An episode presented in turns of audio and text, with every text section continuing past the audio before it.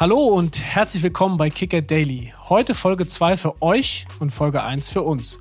Wir, das bin ich, Carsten Schröter-Lorenz und mein lieber Kollege Michael Bächle. Hallo zusammen. Wir freuen uns mindestens genauso wie Caro und Matthias gestern, dass es endlich losgegangen ist mit unserem neuen Kicker-Podcast. Jawohl, aber jetzt genug der Vorrede und ab zum Inhalt und damit, Carsten, zur ersten Frage an dich mal. Bayern 04 Leverkusen setzt sich da ja gerade ein bisschen ab, gemeinsam mit dem FC Bayern an der Bundesliga-Tabellenspitze. Was hältst du denn von diesem Team, über das ja schon relativ viel gesprochen wird gerade? Naja, ziemlich viel. Was anderes kann man, glaube ich, auch nicht sagen. Äh, die waren ja auch rund um den Klassiker zwischen Dortmund und Bayern zu Recht in aller Munde als das Team, das es offenbar zu schlagen gilt in dieser Saison. Und ich meine, wenn dann auch noch Caro und Matthias beide auf die Werkself als Meister tippen, müssen die ja gut sein. Naja, wenn wir ehrlich sind, sind es aber alles nur Fernurteile. Da wir euch aber die gewohnte Kickertiefe bieten wollen, sprechen wir mit unserem Reporter und Leverkusen-Experten Stefan von Nox darüber, ob das frühere Vizekusen diesmal wirklich die Schale holen kann. Vorher haben wir aber erstmal die weiteren News für euch.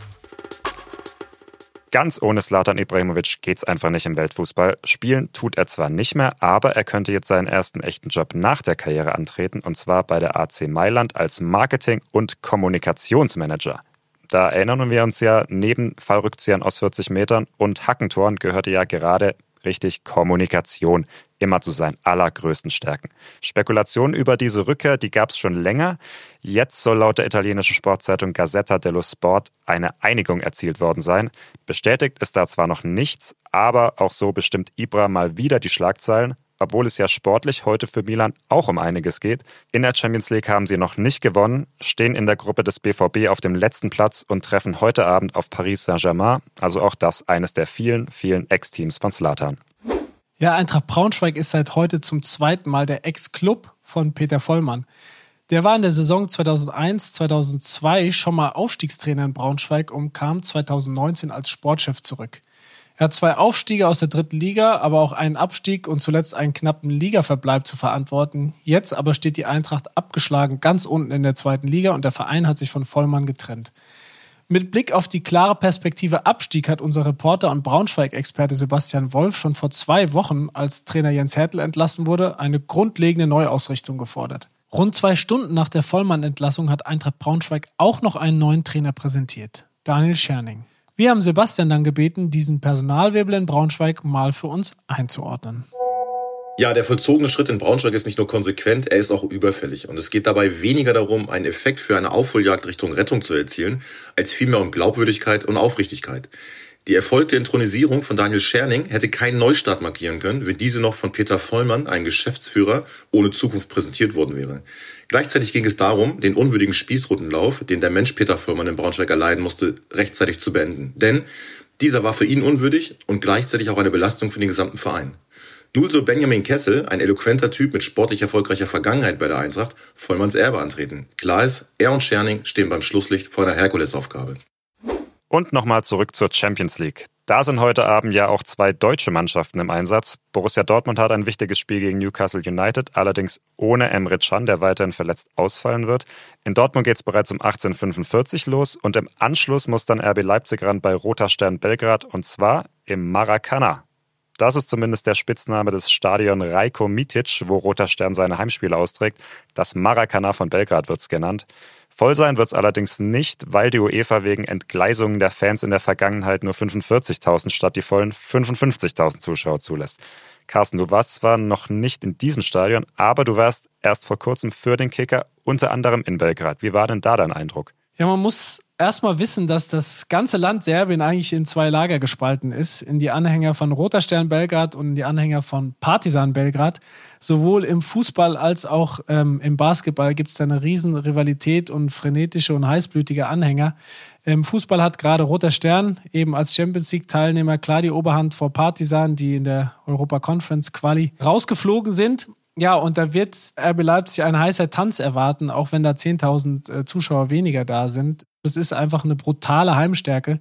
Sie haben gerade das 121. Heimspiel in der Liga in Folge nicht verloren. Das ist Rekord mit Real Madrid. Ähm, den Königlichen war das zwischen äh, ja, 1956, 57 und 64, 65 Mal gelungen, 121 Mal in Folge in der Liga ungeschlagen geblieben zu sein. Ihr könnt auf jeden Fall das Spiel heute Abend ab 21 Uhr wie gewohnt im Kicker Live-Ticker verfolgen.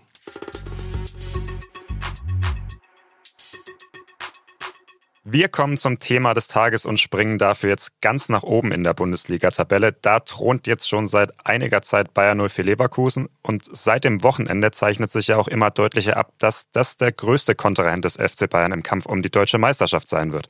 Leipzig hat verloren, Stuttgart hat verloren, Dortmund chancenlos gewesen im Klassiker. Ja, und Leverkusen hat halt mal wieder gewonnen in Hoffenheim. Auch kein ganz leichtes Auswärtsspiel. Und wir wollen jetzt mal über die Aussichten von Bayern 04 sprechen. Und zwar mit unserem Leverkusen-Reporter Stefan von Nox. Stefan, ich glaube, aktuell würden viele Menschen dich um deinen Job beneiden, wenn man mal quasi beruflich Spiele von Bayern 04 Leverkusen schauen darf. Da hat man aktuell schon relativ viel Spaß am Job, oder? Ja, definitiv. Es gibt Schlimmeres als Spiele von Bayer Leverkusen zu sehen. Äh, allein aufgrund der einzelnen Spieler wie Wirtz, Grimaldo oder Boniface macht das schon Spaß und dann halt auch noch, wie diese ganze Mannschaft zusammenspielt. Das ist einfach begeisternd und ja, ich kann sagen, man braucht keine emotionale äh, Bindung zu diesem Club zu haben, um da äh, ja Feuer und Flamme für diesen Fußball zu sein. Ja, die Stärke von Leverkusen wird ja vor allem am Trainer festgemacht. Xabi Alonso hat als Spieler alles gewonnen. Der schlägt noch präzise Flugpelle im Training. Stefan, welchen Anteil am Erfolg hat neben den Inhalten diese Aura seine Wirkung auf die Profis? Ja, es macht ihm halt auch äh, grundsätzlich in der Arbeit leichter. Also das ist natürlich kein Trainer, wo du sagen kannst, na ja, der erzählt uns da was theoretisch, aber praxismäßig hat das nicht drauf. Der hat halt alles drauf, der zeigt alles, wie es sein muss. Und jeder weiß halt, dass er es kann und dass er eine Grundlage hat dafür, warum er das so erzählt. Und das macht es ihm natürlich schon mal einfacher. Ja, von diesem Xabi Alonso Fußball wollte ich mich jetzt auch mal persönlich überzeugen. Ich war am Sonntag tatsächlich vor Ort in Sinsheim. Nicht beruflich, war in meinem Fall ein kleiner Familienausflug. Abgesehen vom Wetter auch sehr schön gewesen. Eben auch, weil Leverkusen im ersten Durchgang meiner Meinung nach auch wieder diesen super Fußball gespielt hast, den du schon angesprochen hast. Also sehr kontrolliert, sehr dominant. Aber man muss sagen, am Ende mussten sie dann doch wieder zittern, wie jetzt schon in den letzten Wochen dann doch öfter der Fall. Also auch gegen Freiburg war es der Fall, nachdem sie sehr dominant angefangen hatten, auch in Wolfsburg. Wie siehst du da die Entwicklung? Sind das schon die ersten Anzeichen von dann doch ein paar Schwächen im System? Also aus Xabi Alonsos äh, Sicht sind es definitiv Schwächen, weil er natürlich äh, die Spielkontrolle als als oberstes Gut pflegt und äh, die waren ja in den von dir angesprochenen Spielen dann nicht durchgehend gehalten. Es passieren jetzt in der Phase auch mal, mal Fehler, die man, die man vorher nicht gesehen hat. Äh, was das Interessante eigentlich daran ist, dass Bayer dann trotz dieser Negativerlebnisse halt dann nicht einbricht, sondern die Spiele dann wieder in den Griff bekommt. Äh, jetzt auch in Hoffenheim war es ja auch so, äh, zwei Gegentore sehr leicht hergeschenkt und dann hat die Mannschaft sich aufgerappelt und hat das Spiel wieder in die richtige Richtung drehen können. Das ist eigentlich das Bemerkenswerte jetzt äh, oder das Untypische für Bayern 04. Alonso hat ja trotz dieses breiten Kaders seine Liga-Stammelf. Könnte denn aus deiner Sicht die Unzufriedenheit von Reservisten wie Andrich, die letztes Jahr noch sehr wichtig waren, zum Problem werden? Und wie abhängig ist denn der Erfolg von einem fitten Florian Wirtz oder vielleicht sogar noch mehr von Boniface? Vorne, diesem wuchtigen Stürmer, der ja auch abseits der Tore wichtig ist. Ja, also die, die Unzufriedenheit der Reservisten, die wird eher erst dann zum Problem, wenn äh, der Erfolg ausbleibt. Also eine Mannschaft, äh, die äh, ja äh, über Jahre nichts gewonnen hat und wo jetzt jeder die Chance sieht, einen Titel zu holen, ähm, die wird, solange der Erfolg da ist, nicht so schnell äh, da über diese Schiene ein Problem bekommen. Da bin ich mir ganz sicher. Ähm, ja, was die Abhängigkeit von, von, von diesen zwei herausragenden Spielern betrifft, äh, klar, Florian Wirtz, wenn er dabei ist, äh, verleiht er dem Spiel nochmal ein, eine besondere Note, das ist keine Frage. Aber es von meinem Gefühl und von meiner Einschätzung her nicht so wie in den Vorjahren, wo man gesagt hat, wenn Wirtz weg ist, dann fehlt da die große Kreativität, dann ist diese Mannschaft ausrechenbar, dann ist sie nicht mehr ja, äh, vom Überraschungsmoment sta stark genug. Ähm, das würde ich jetzt nicht mehr so extrem sehen. Bei Boniface kann man das auch ähnlich sehen, weil das ist ja nicht nur ein Torjäger, das ist ja auch ein Spieler, der als Mittelstürmer sehr viel rochiert, der sehr viel anschiebt, der sehr viel ja auch seine Mitspieler in Szene setzt und dafür auch in vielen Szenen, wo es schwer ist für den Gegner oder den Gegner auszuspielen, halt dann äh, ein entscheidendes Element darstellt. Sehr bemerkenswert und sehr auffällig finde ich bei Bayern 04 noch zwei andere Spieler. Und zwar sind das die beiden Schienenspieler äh, Frimpong und Grimaldo. Stehen jetzt beide nach zehn Spielen bei neun Scorerpunkten. Also für diese Position eigentlich ein bisschen unfassbar, wenn man da drüber nachdenkt. Und sie drücken halt auch diesem Leverkusener Spiel den Stempel auf, wie ich finde. Auf einer Position, die jetzt ja, wenn man im internationalen Vergleich guckt, im Weltfußball sicher nicht die allerwichtigste äh, ist in den Augen vieler. Erklär uns doch mal, warum Sie aber bei Xabi Alonso so eine zentrale Rolle einnehmen. Also zum einen äh, interpretieren sie die Rollen ja sehr unterschiedlich. Äh, bei Grimaldo ist ja wirklich so, der ist ja auch ein zentraler Spieler in diesem System. Äh, formell ist er linker Außenbahnspieler, linker Verteidiger. Aber während des Spiels zieht er ganz oft ins Zentrum, der ist ganz oft in, den, in dem Zehnerraum zu finden, äh, bei Wirtz, bei, bei Jonas Hoffmann ähm, und ist ein Spieler, der dann ganz viel für die Spielentwicklung tut, ein sehr guter Passspieler, der, der seine Mitspieler einsetzt, gar nicht der typische äh, Außenverteidiger, der die Linie runterläuft und dann die Flanken äh, reihenweise reinschlägt. Der ist wirklich ein verkappter Spielmacher und so gesehen hat er wirklich eine sehr zentrale Rolle für das Spiel. Und äh, bei Frimpong, der spielt ja anders mit seinem hohen Speed, sehr viel mehr an der Linie entlang. Ähm, und er ist halt auch sehr offensiv ausgerichtet. Also oft äh, wird dieses System mit Dreier- bzw. Fünferkette eher eins, das dann äh, zu, zu einer, wo dann Kosunu als rechter Innenverteidiger Frimpong im Rücken abdeckt und Frimpong fast rechts außen spielt.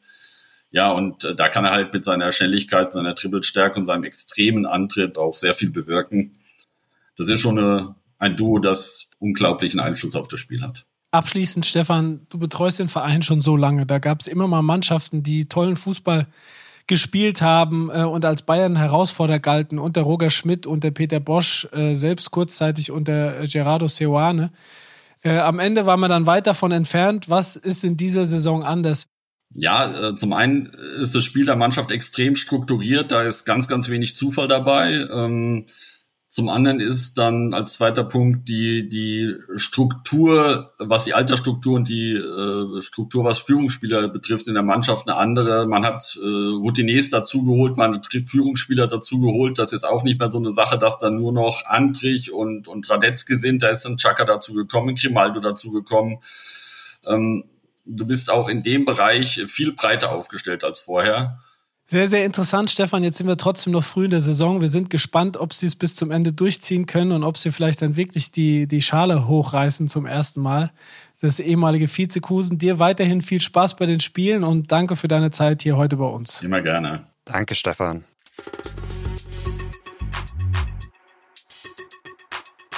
Ja, Carsten, nachdem ich die Hoffnung schon vor einigen Jahren aufgeben musste, dem Deutschen Tennisbund noch einen Titel zu bescheren, freue ich mich umso mehr, dass es andere tun. Laura Siegemund hat gestern Abend im Doppel der WTA-Finals in Mexiko zusammen mit Vera Svonareva gewonnen und das ist der erste deutsche Doppelsieg in der 50-jährigen Geschichte des Wettbewerbs. Boah, das ist dann historisch betrachtet also eine wirklich starke Nummer, auch wenn ich vom Tennis gar keine Ahnung habe. Immerhin ein bisschen Plan habe ich vom Eishockey und habe auch schon Leon Dreiseitel mal live gesehen, den wohl besten deutschen Eishockeyspieler, in seiner Heimatstadt Köln.